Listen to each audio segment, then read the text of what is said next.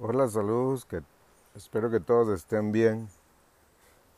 Eh, bueno, voy a compartir hoy la segunda enseñanza del tema que, que le pusimos, eh, bueno, Avo en realidad fue, le puso, estamos cerca del fin, como una pregunta, estamos cerca del fin. Y ustedes recuerdan que, bueno, con todo esto del COVID la gente me pregunta sobre sobre si esto del COVID son situaciones del de esto, del, del final y si vacunarse tiene que ver con el anticristo, ese tipo de cosas que sale gente por ahí hablando y, y aprovechándose de las personas para, para asustar y entonces por eso pensé en que era bueno que, que hiciera este audio.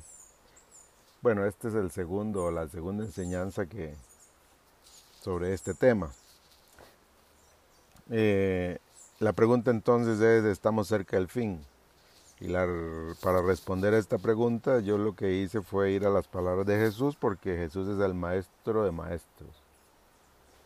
Entonces, creo que debemos escucharlo a él, que dijo él cuando cuando respondió las preguntas que le hicieron sus discípulos en el Monte de los Olivos. Eh, ya respondió dos de sus preguntas. La primera tenía que ver con la destrucción del templo y eso pasó en el año 70. Pero Jesús va más allá en su respuesta, que por cierto, eh, la respuesta de Jesús aquí es la respuesta más larga que se registra de Jesús respondiendo a una pregunta que le hicieron. Entonces, la pregunta más detallada está en Mateo 24 el verso 3. Voy a leerlo y ahí están las preguntas más detalladas. Y estando él sentado en el monte de los olivos, los discípulos se le acercaron aparte diciendo, dinos cuándo serán estas cosas y qué señal y qué señal habrá de tu venida y del fin del siglo. ¿Cuándo serán estas cosas? Se refiere a la destrucción del templo. ¿Qué señal habrá de tu venida y del fin del siglo? Esas son las tres preguntas que la, ya la primera la respondió y ya la primera se dio, ya, ya sucedió esto, esto que fue profecía se cumplió en el año 70 después de Cristo. Ahora Jesús comenzó a describir los acontecimientos que ocurrirán desde ese día hasta el inicio de la tribulación. Y luego nos va a hablar de la segunda venida y del fin del, del siglo, entonces, esto ya lo, lo escuchamos en la primera enseñanza. Si usted no lo ha escuchado, este, tome tiempo para hacerlo, para que pueda entender mejor todo lo que estamos explicando. Ahora esta segunda enseñanza voy a hablar de la tribulación. Ese fue mi compromiso en el primer audio. Hoy vamos a hablar de la tribulación. Pero antes quiero dejar bien claro algunas cosas. Lo primero, el propósito de estas enseñanzas. Quiero que quede bien claro que Jesús les está informando por anticipado a sus discípulos para que ellos se den cuenta de lo que va a pasar y que nadie los engañe y que no los tome desapercibidos estos acontecimientos. Y yo creo que ninguno de nosotros, los creyentes, deberíamos desconocer de esto. Por eso yo quise hacer los audios, aunque aunque no tenía muchas ganas de hablar de este tema, pero creo que Dios está en todo y Él es el que mueve todo esto. ¿Por qué? Porque, ¿Por qué los hago los audios? Porque hay un peligro. ¿Y sabe cuál es el peligro? El miedo. Cuando nosotros tenemos miedo, nos volvemos presa fácil. Vea, nos volvemos presa fácil para el comercio y para la gente religiosa fanática que quiere meternos miedo y aprovecharse de, eso para controlarnos. Eh, nos, todos, todos experimentamos miedo cuando desconocemos algo. Entonces, desconocemos lo, lo que Jesús dijo sobre lo que iba a pasar en el futuro. Ok, si lo desconocemos entonces vamos a tener miedo. Los discípulos lo desconocían y Jesús se los, se los hizo ver. Entonces Jesús, perdón, Jesús deja muy claro al responder a sus discípulos cuál era su propósito. Y lo deja bien claro en varios versículos. Voy a leer Mateo 24.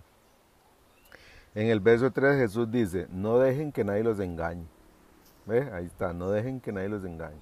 En el verso 23 dice, entonces si alguien les dice, miren, aquí está el Mesías o allí está, no lo crean. En el verso 25 dice, tengan cuidado, ya les he advertido de todo esto antes de que pase.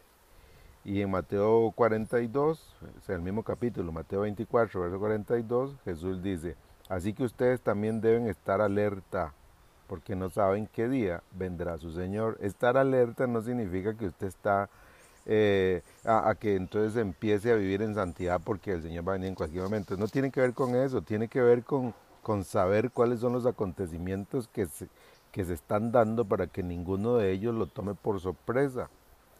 Eh, les, Jesús les está dando una imagen clara de lo que iba a pasar y para que no sean engañados y para que nosotros no experimentemos miedo. Ahora también Pedro, Pedro nos advierte, en Primera Pedro, capítulo 2, verso 1 al 3, voy a leer esto. Dice, en Israel también hubo falsos profetas, tal como habrá falsos maestros entre ustedes. Pedro también nos está advirtiendo, dice. Ellos les enseñarán con astucia herejías destructivas y hasta negarán al Señor quien los compró. Esto provocará su propia destrucción repentina Habrá muchos que seguirán sus malas enseñanzas y su vergonzosa inmoralidad. Y por culpa de estos maestros se hablará mal del camino de la verdad. Llevados por la avaricia, inventarán mentiras ingeniosas para apoderarse del dinero de ustedes. Pero Dios los condenó desde hace mucho y su destrucción no tardará en llegar. Pero lo dice muy claro. Y es que cuando nosotros tenemos miedo nos convertimos en presa fácil. Vea, díganle a usted que tiene cáncer y verá que usted va a ir a comprarse todo lo que le digan que se compre para curarse del cáncer, porque usted tiene miedo.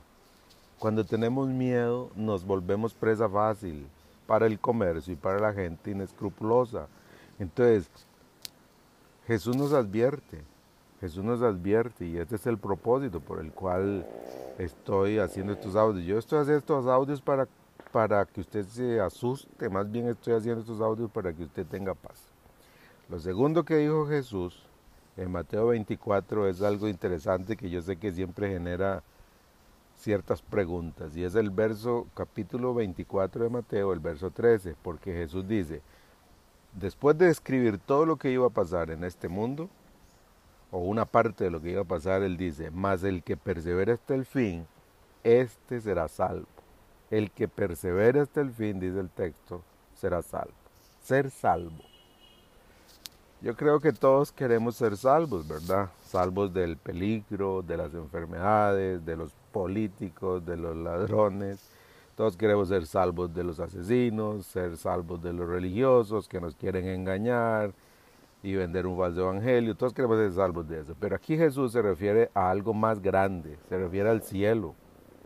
Ser salvo de todo lo que le va a pasar a esta tierra para ser llevados a un lugar donde vamos a experimentar la paz que siempre añoramos, el deseo ese que tenemos dentro. Ser salvo significa ser llevado al cielo, donde está Jesús, donde ya no tendremos más pecado y tampoco experimentaremos el dolor. Porque Creo que Dios puso en nuestro ADN un deseo, un motor, un deseo de llegar a vivir mejor. ¿Usted no lo siente? todos deseamos, siempre estamos deseando. Deseo eh, eh, que nos hace seguir adelante. Por ejemplo, buscamos un mejor empleo. Entonces hay un deseo, entonces hay un deseo de tener un mejor empleo. Entonces vamos adelante de tener una mejor pareja, de tener una mejor salud. Hay un deseo, hay un deseo. Ese deseo no es malo. Ese deseo está ahí, yo creo que Dios lo puso. Siempre estamos pensando que hay algo, hay algo mejor por allá.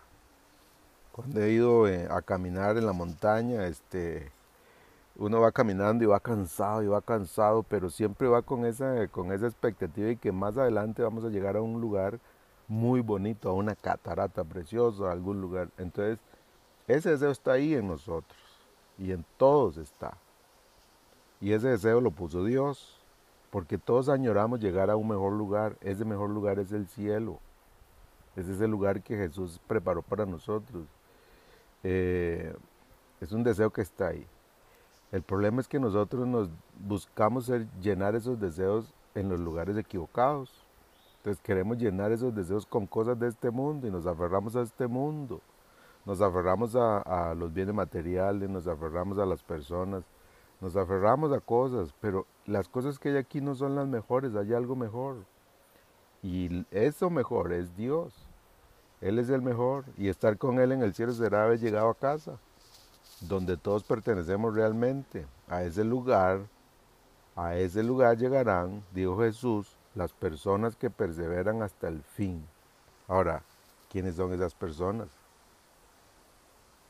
Las que viven una vida religiosa y, cumplen con todo lo que se les dice en su religión, que oren o que recen o que, que hagan buenas obras o que hagan esto, que hagan aquello. Son esas personas. En realidad no son aquellas personas en las que vive el Espíritu Santo, esas personas que fueron elegidas desde antes de la fundación del mundo. Esas personas van a seguir fortalecidas en su fe en medio de tanta persecución, en medio de tanto desastre, en medio de tantas guerras. Son aquellas personas que saben que por sus propios méritos nunca podrán complacer a Dios en nada, porque rezamos o oramos, pero igual pecamos porque por más que vayamos a la iglesia y cantemos o diezmemos o ofrendemos o ayudemos a los pobres, igual pecamos. Es que ese es nuestro gran problema, es nuestro pecado. Entonces, ¿cuáles son, quiénes son esas personas? Las, aquellas personas que el Espíritu Santo, que hemos entendido que, que somos pecadores y que no podemos sacarle una sonrisa a Dios con nuestros actos.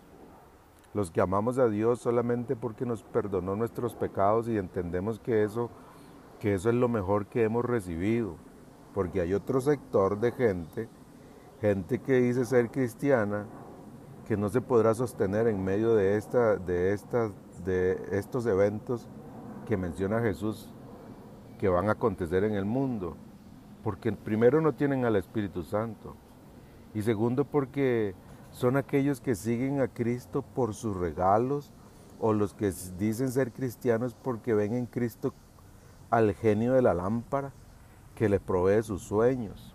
Esas personas que tienen a Cristo como el que les provee sus sueños y van a una iglesia o pertenecen a una religión o hacen un montón de cosas solo para que Dios les cumpla sus sueños, ellos no van a resistir.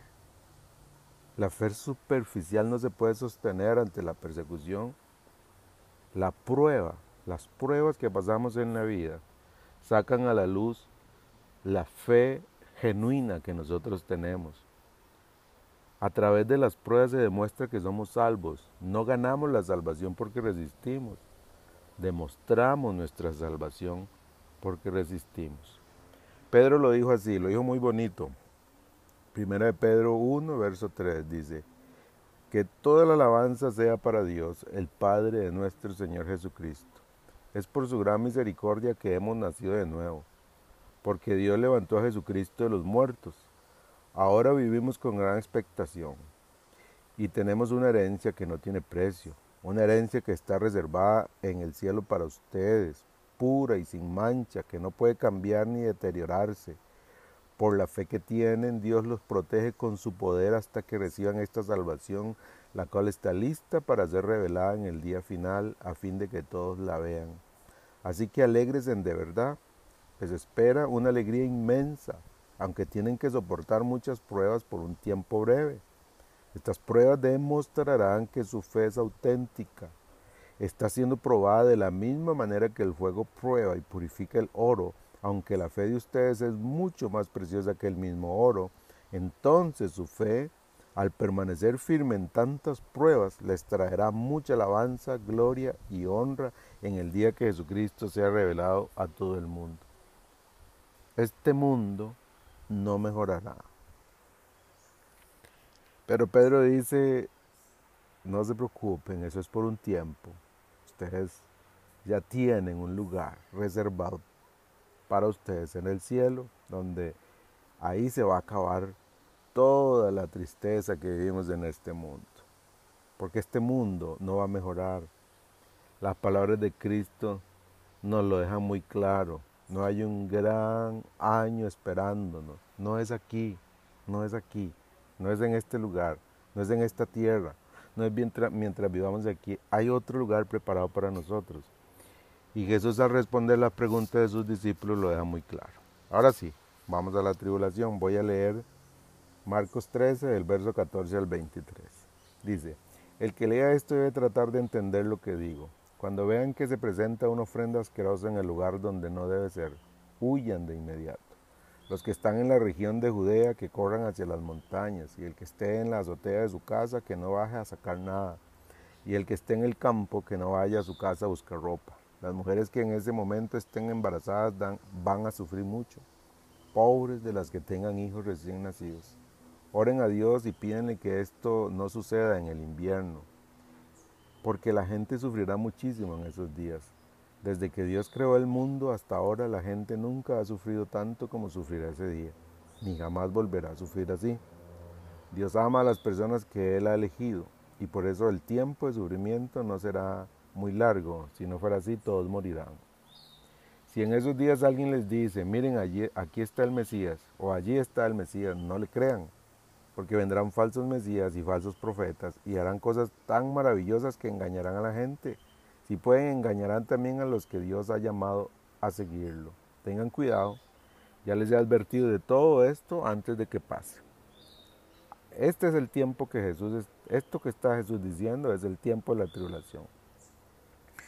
Marcos 13, 19 y la Reina Valera, en la Reina Valera lo dice así, porque aquellos días serán de tribulación cual nunca han habido desde el principio de la creación que Dios creó hasta este tiempo ni la habrá. Y otra, la Reina, la Reina Valera, la versión actual dice, porque esos días serán de gran aflicción, como no los hubo desde el principio de la creación que Dios hizo, ni los habrá jamás. Y la nueva traducción viviente lo dice así, pues habrá más angustia en esos días que en cualquier otro momento desde que Dios creó al mundo y jamás habrá una angustia tan grande. O sea, cuando yo leo esos versos me deja muy claro que este tiempo es peor que cualquier cosa que la humanidad haya experimentado. Peor que el holocausto, peor que las dos guerras mundiales, peor que el COVID que lo estamos viviendo en este momento. Este tiempo va a ser muy, muy difícil. Este tiempo tendrá una duración de siete años, según lo que enseña Daniel en el capítulo 9. Esto lo vamos a estudiar un poco más detenidamente, bueno, en, el estudio que hacemos cada semana en el Antiguo Testamento, que hacemos con más detalle. Se llama la Semana 70 de Daniel. Vamos a llegar ahí, ya casi llegamos ahí, ¿verdad? Eh, en esta semana 70, Satanás y sus demonios van a estar sueltos, libres para hacer la destrucción acá en la tierra. Es aquí cuando aparece el anticristo y el falso profeta. Estos siete años van a ser divididos en dos, en dos periodos de tres años y medio cada, cada periodo. En los primeros tres años y medio habrá una aparente paz pero la segunda parte de la tribulación será algo terrible. Esos primeros tres años y medio serán de aparente paz porque será el tiempo en que el mundo entero adopte al, anticristo como el líder mundial. Será un líder que nos promete paz y como el mundo va a estar en caos, pues va a ser muy fácil encontrar a un gobernante a nivel mundial que, que nos ofrece paz para conocer un poco más detenidamente los acontecimientos de esto, tendríamos que ir en Apocalipsis 6 en adelante. Porque ahí es donde se nos menciona, se nos describe lo que va a pasar en estos últimos tiempos. Ahí se menciona un pergamino que va a ser abierto. Dentro de ese pergamino hay siete sellos. Después hay siete trompetas que anuncian algo desastroso y después son derramadas siete copas que son juicios derramados sobre la humanidad. Los sellos y los sellos hablan de todo lo que va a pasar en los siete años en la tribulación. Las siete trompetas abarcan un poco de la mitad de ese tiempo de la tribulación y las copas hablan del final del siglo. El capítulo 6 de Apocalipsis se abre el pergamino, vamos a irlos viendo rápidamente. Yo solo voy a dar una descripción rápida de, lo que dice Apocalipsis. Eh, en el sello 1 aparece un jinete, eh, en un caballo blanco. Eh, es un anticristo, ese es el anticristo, si usted, cree, si usted nota, eh, es, un, es un jinete en un caballo blanco que viene eh, con un arco, pero que el arco no tiene flechas, o sea, viene a ofrecer paz. El segundo sello viene un caballo rojo, es, es la señal de que, de que la paz desaparece. En el tercer sello se nos habla de hambres, en el cuarto sello aparece la muerte, y una cuarta población de la tierra muere con hambre y por pestes y por las fieras y por las armas. El quinto sello, los mártires levantan su voz pidiendo justicia. El sexto sello, un terremoto y el sol se pone negro, la luna como sangre, la tierra sufre una gran conmoción, que las islas son movidas de sus lugares, la gente tiene pánico, la gente va a huir, a esconderse. El sexto sello nos habla de un silencio, un silencio del que luego surgen las siete trompetas que anuncian más desastres.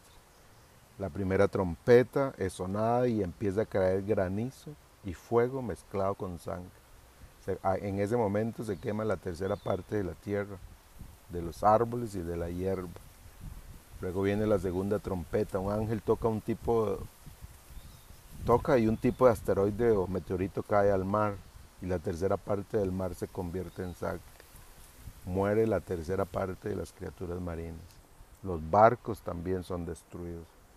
La tercera trompeta al sonar, antorchas encendidas caen desde el cielo sobre las aguas frescas, sobre los manantiales, y la tercera parte de las aguas se vuelven amargas. La cuarta trompeta, el sol y la luna son afectados Cambian los días, las noches, las mareas. Esto va a ser un caos. En la quinta trompeta es abierto el infierno y los demonios empiezan a llegar a la tierra como langostas poseídas. Esto será muy terrible, tan difícil para los hombres. Los hombres querrán morir, pero no podrán. En la sexta trompeta, la tercera parte de la humanidad va a ser asesinada y aparece un ejército que viene este ejército compuesto por 200 millones de personas. Y la séptima trompeta se anuncia que el reino del mundo pertenece ahora a Cristo y reinará por los siglos. Esa es la séptima trompeta. Pero nos quedan las copas, que son después de eso. Las copas empiezan, la, la primera, eh, la primera copa inician en el capítulo 16 son úlceras malignas y pestilencias en, los hombres que tenían la marca de la bestia y lo adoraban. La segunda copa es derramada en el mar y mueren todos los animales marinos. Ahora ya no muere una parte, sino que mueren todos. La tercera copa son dañadas las fuentes de agua dulce y se convierten en sangre. La cuarta copa los hombres son quemados por los rayos solares y blasfeman contra Dios. La quinta copa, el trono de la bestia se cubre de tinieblas los seguidores de él muerden sus lenguas y blasfeman por sus dolores y sus úlceras. La sexta copa del río Éufrates se seca. Y entonces todos se preparan para la guerra que conocemos como la guerra del Armagedón. Y en la séptima copa hay relámpagos, voces, truenos, un un gran temor como nunca había sucedido. Así rápidamente lo que estoy dando es un vistazo de la tribulación. Tal vez, tal vez algo que, que nos dará un poco de paz es que nosotros los creyentes no estaremos ahí. Seremos llevados al cielo antes de que esto acontezca, antes de que pase la, la tribulación. Pero, pero ese no es el punto.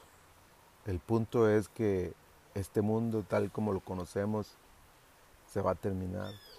Va a vivir un tiempo de destrucción como nunca antes se ha experimentado. Esas fue las palabras de Jesús.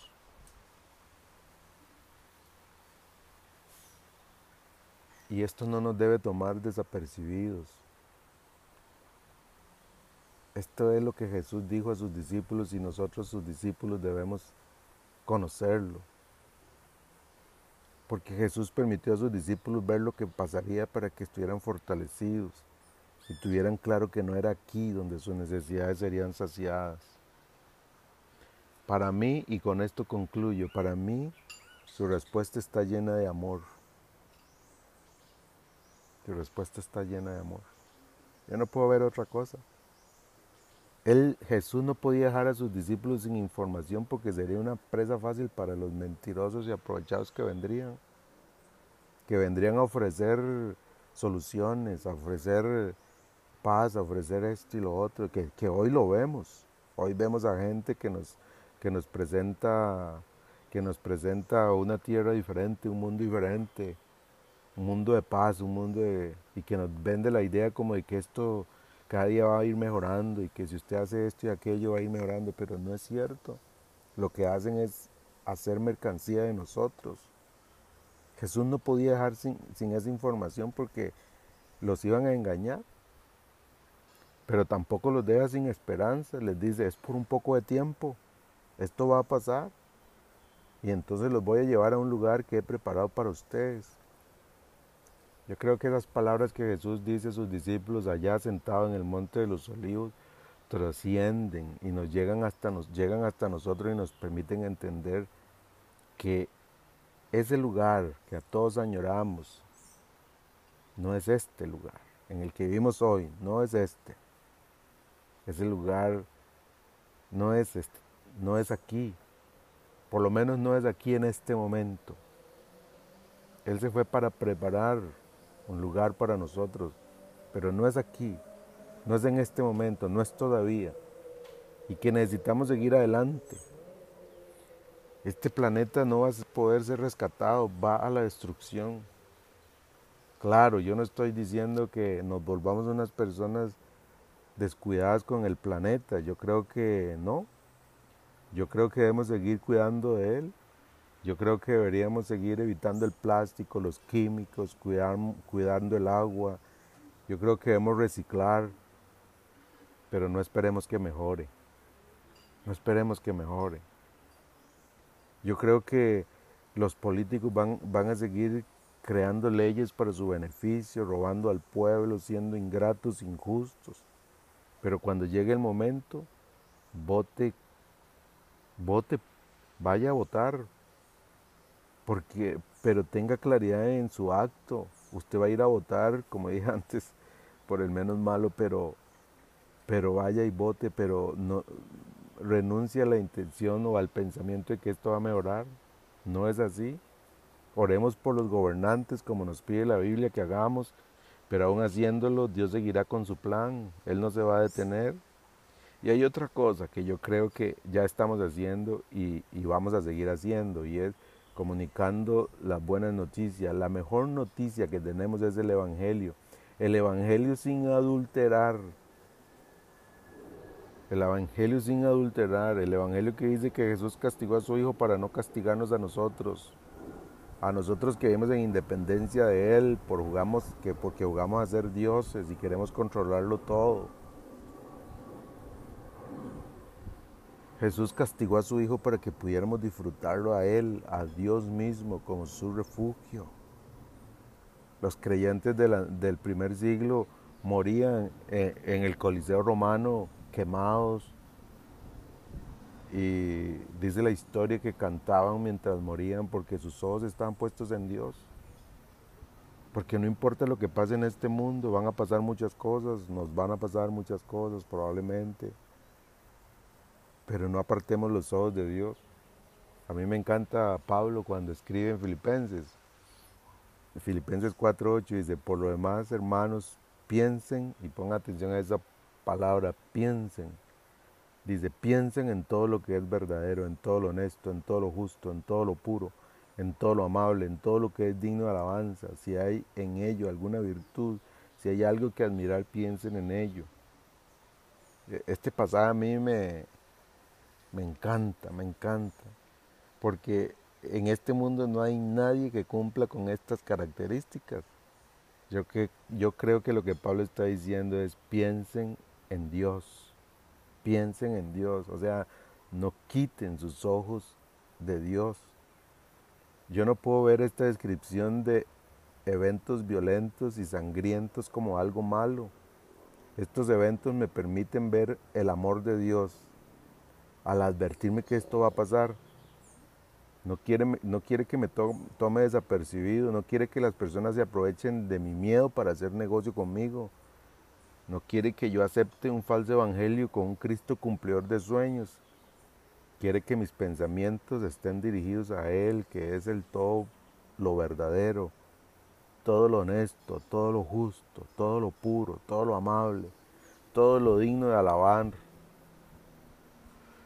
todo aquello en lo que hay virtud, en algo que es digno de admirar, y yo creo que ese es Dios. Pablo está escribiendo a Dios, dice, no quiten sus pensamientos de Dios. Por eso cuando tenga miedo, cuando esté preocupado, significa que apartó sus ojos de Él. Vuelva a poner sus ojos en Él y sigamos adelante, que Él está con nosotros. Esto se va a destruir, esto cada día va a ir peor pero ya lo sabemos, que no nos agarre desapercibidos. La pregunta que surge para terminar este audio para mí es, o que puede surgir en nosotros es, ¿cómo sabremos que iniciaron esos siete años de tribulación? Si ya iniciaron o si van a iniciar. Bueno, la respuesta a esta pregunta la voy a dar eh, en la tercera enseñanza y espero que usted esté creciendo, aprendiendo y, opinando también sobre los audios, que sería genial escucharle y también sería genial este, que sigamos conversando de este tema para seguir creciendo. Un abrazo, muchas bendiciones.